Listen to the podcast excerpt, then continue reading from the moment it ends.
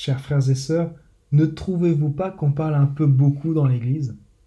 Quand on se rend dans une librairie chrétienne, on voit sans cesse de nouveaux bouquins avec des gens qui expliquent des nouvelles choses ou qui racontent leur vie. Avec toute l'encre qui a coulé jusqu'ici, on peut dire qu'on a fait le tour, non? On a une propension à la causerie, c'est impressionnant. Et puis à chaque messe, on a des lectures, et il y a toujours un bonhomme qui prêche pour dire la même chose d'une manière différente. On embrasse de l'air. En même temps, je crois qu'on part mal depuis le début, puisque même dans l'Évangile, on nous dit Au commencement était le Verbe.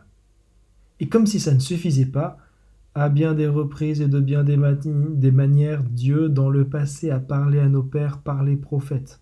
Deuxième lecture. Il nous a parlé par son Fils. Et on trouve ça bien dans Isaïe. Comme ils sont beaux sur les montagnes les pas du messager, qui raconte plein de choses encore.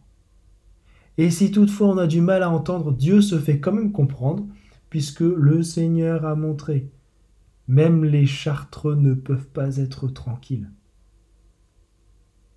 Bon, si on a l'impression de bavardage, de piplettage, c'est bien qu'il y a une raison derrière. Dieu est un communicant. Il veut du lien avec nous. Il veut tellement de liens qu'il se déplace lui-même en devenant l'un des nôtres.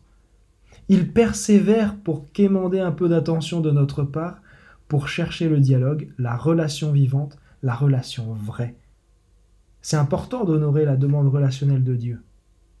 Parce que Dieu, pour nous, les chrétiens, ce n'est pas une entité supérieure qui a créé les choses et qui laisse le cours de l'histoire prendre une direction aléatoire.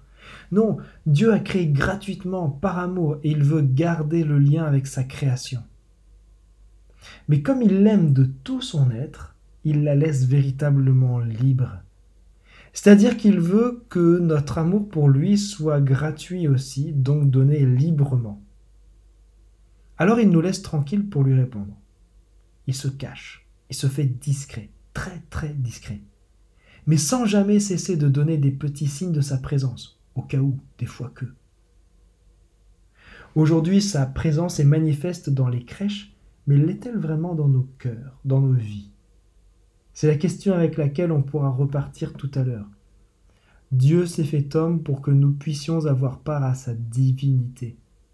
C'est tout l'enjeu de Noël d'accueillir en soi la divinité que Dieu veut partager avec nous. C'est ce qu'on entend dans les prières de la messe. Seigneur Dieu, tu as merveilleusement créé l'être humain dans sa dignité, et tu l'as rétabli plus merveilleusement encore. Accorde-nous d'être unis à la divinité de celui qui a voulu prendre notre humanité. Que l'offrande présentée en ce jour de solennité te soit agréable, Seigneur, car elle nous a réconciliés avec toi.